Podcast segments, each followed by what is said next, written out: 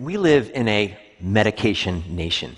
4.5 billion drug prescriptions will be, will be, prescribed by doctors like me this year in the United States alone. That's 15 for every man, woman, and child.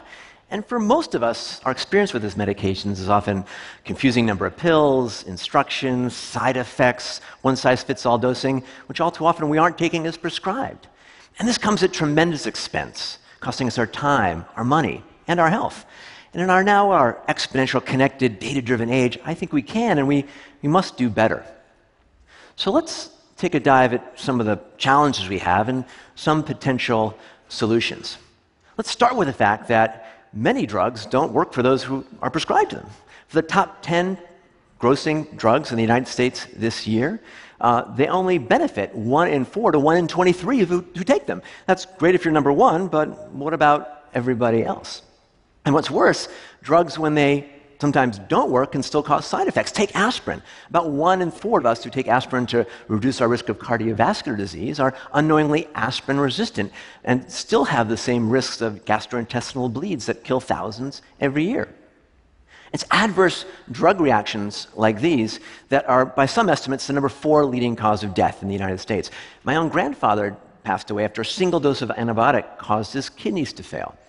Now, adverse drug reactions and side effects are often tied to challenges in dosing. I trained in pediatrics, little people, internal medicine, big people. So one night I might have been on call in the NICU, carefully dosing to the fraction of a milligram a medication for a NICU baby. The next night, on call in the emergency room, treating a 400 pound lineman or a frail nursing home patient who, by, all, by most accounts, usually would get the same dose of medications from the formulary, which would mean most of the time, I'd be underdosing the lineman and overdosing the nursing home patient. Um, and beyond age and weight, we tend to ignore differences in sex and race in dosing. Now, um, beyond this, we know we have a massive challenge with noncompliance or low adherence. Many of us who need to take our medications aren't taking them or are taking them incorrectly. You know, 40% of adults in the US over 65 are on five or more prescription medications, sometimes 15 or more. And even small improvements in adherence can dramatically save dollars and lives. So, as we think into the future, um, you think that we, where we are today, as we often hear about smart, personalized, targeted drugs, Internet of Things, gene therapy, AI, that we'd already arrived in this era of precision medicine. In reality, we still live in an age of empiric trial and error imprecision medicine. I think we can do better. What if we could reimagine ways to help make your medicine taking easier, to get the right doses and combinations to match you? What if we could move beyond today's literal cutting edge of pill cutters and fax machines uh, to an era where we could have better outcomes, lower costs, saving lives and space? In your medicine cabinet? Well, I think part of the solution is all the emerging ways that we can measure and connect our healthcare information. Today, we pretty much live in a reactive, sick care world, siloed information that doesn't flow. We have the potential to move into a more continuous, real time, proactive world of true healthcare. And part of that starts with the emerging world of quantified self. We can measure so much of our physiology and behaviors today, and often is siloed on our phones and scales, but is starting to connect to our clinicians, our caregivers, so they can better optimize prevention, diagnostics, and therapy. And when we can do that, we can do some interesting things. Take, for example, hypertension. It's the number one risk factor for early death and morbidity worldwide. Half of adult Americans, on approximation, have hypertension. Less than half have it well controlled. It's often because it takes two or three different classes of medications. It's tough to do adherence and adjust your blood pressure medications. We have 500 preventable deaths from non controlled hypertension in the US every day. But now we're in the era of connected blood pressure cuffs. The FDA just approved a blood pressure cuff that can go into your watch. Um, there are now prototypes of cuffless radar based blood pressure devices that can continuously stream your blood pressure. So in the future, I could, instead of spot checking my blood pressure in the clinic, my doctor could see my real time numbers and my trends and adjust them as necessary uh, with the help of a blood pressure dosing algorithm or, or using the Internet of Things.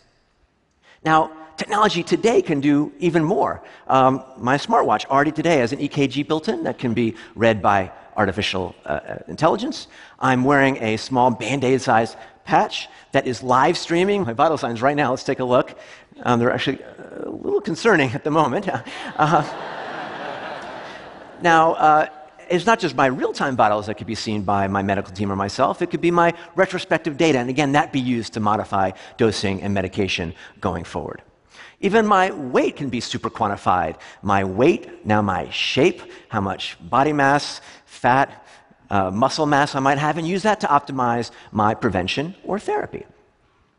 And it's not just for the tech savvy. Now, MIT, MIT engineers have modified Wi Fi so we can seamlessly collect, connect and collect our vital signs from our connected rings and smart mattresses. We can start to share this digital exhaust, our digitome, and even potentially crowdsource it, sharing our health information, just like we share with our Google Maps and driving to improve our, not our driving, but our health experience globally. So that's great. We can potentially now collect this information. What if your uh, labs can go from the central lab to your home, to your phone, to even inside our bodies to measure drug levels or other varieties? And of course, we're in the age of genomics. I've been sequenced, it's just less than $1,000 today, and I can start to understand my pharmacogenomics, how my genes impact whether I need high dose, low dose, or maybe a different medication altogether. Let's imagine if your physician or your pharmacist had this information integrated into their workflow, augmented with artificial intelligence, AI, or I like to refer to it as IA, intelligence augmentation, to leverage that information to understand of the 18,000 or more approved drugs, which would be the right dose and combination for you. So great, now maybe we can optimize your drugs and your doses, but the problem today is we're still using this amazing technology to keep track of our, of our drugs. And of course, these technologies have, have, evolved. There's connected dispensers, reminder apps, smart pill bottle caps that can text or tweet you or your mother if you haven't taken your medications. Uh, PillPack was just acquired by Amazon, so soon we may, we may have same day delivery of our drugs delivered by, by drone. Um, so all these things are possible today, but we're still taking multiple pills. What if we can make it simpler? I think one of the solutions is to make better use of the polypill. A polypill is the integration of multiple medications into a single pill. And we have these today in common over the counter cold and flu remedies. And there have been prevention polypill studies done giving combinations of statins, blood pressure, aspirin, which in randomized studies have been shown to dramatically reduce risk compared to placebo. But these polypills weren't personalized, they weren't optimized to the individual. What if we could optimize your personalized polypill so it would be built for you, based on you, could adapt to you even every single day? Well, well, now we're in the era of 3D printing. You can print personalized braces, hearing aids, orthopedic devices. Even I've been scanned and had my jeans tailored to fit to me. So this got me thinking what if we could 3D print your personalized polypill? So instead of taking six medications, for example, I could integrate them into one. So it'd be easier to take, improve adherence, and potentially could even integrate in uh, supplements like uh, vitamin D or CoQ10. So, with some help, I call these IntelliMeds, and with the help of my IntelliMedicine engineering team, we built the first uh, IntelliMedicine prototype printer. And here's how it works. Instead of full tablets, we have small micromeds, one or two milligrams each, which are sorted and selected based on the dose and combination needed for any individual. And of course, these would be doses and combinations you could already take together, FDA approved drugs. We could change the pharmacokinetics by potentially layering on ele different elements to the individual micromeds. And when we hit print, you print your combination medications that might be needed by you on any individual day. And we'd start with, again, generic drugs for the most common problems. About 90% of prescribed drugs today are low cost generics. And once we've printed the pill, we can do some fun bells and whistles. We could uh, print the name of the patient, uh, the date, the day of the week, a QR code. We could print different meds for tapering for a patient on a steroid taper or tapering from pain medications. So, this is actually a look at our prototype IntelliMedicine printer. Let's see, unveil it here. Um, it has about 16 different silos, each containing individual micromeds. And uh, I can now adjust on the software individual dosings. And uh, when I do that, the robotic arm will adjust the height of the spansules and the micromeds that release. I can now, uh, the automated process would rotate and cycle through to make sure the micromeds are loaded. And then when, when I hit print, these would all fall through the, for the device. I now pull out my personalized printed polypill with the doses and medications meant for me. And we can sort of take a look, if we look back to the slides here a minute, sort of the whole process. We can see the drug silos being selected, the pills going down the different silos, and being collected in the individual capsule. Now, this is great. I can potentially print my meds based on me instead of taking six pills. I can now be looking at my individual dosing. My smartwatch is looking at my blood pressure. I need an adjustment in my blood pressure medicines.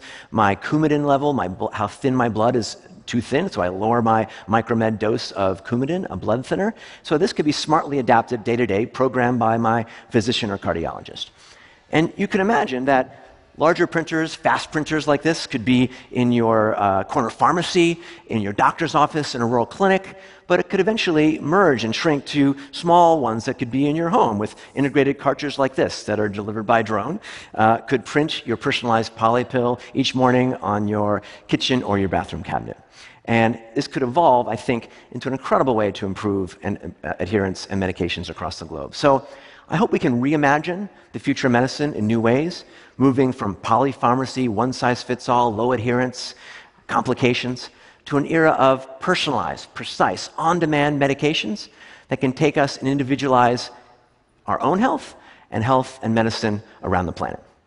Thank you very much.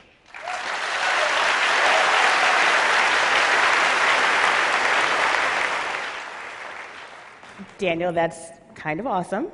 Really cool. Question for you though. How long is it until, say, that nursing home patient that you mentioned is able to print their pills in their home?